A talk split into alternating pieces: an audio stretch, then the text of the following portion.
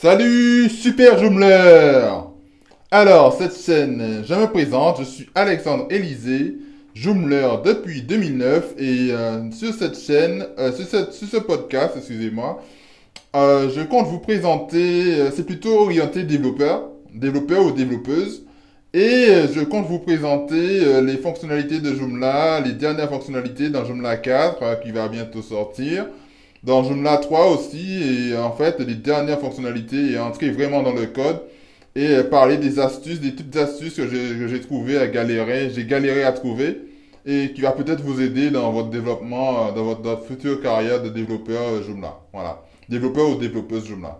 Donc euh, voilà, ce sera, ce sera intensif, en fait, ce sera, ce sera amusant parce que de temps en temps, on va, on va, on va faire deux, trois petites blagues mais euh, je pense que ça va vous plaire.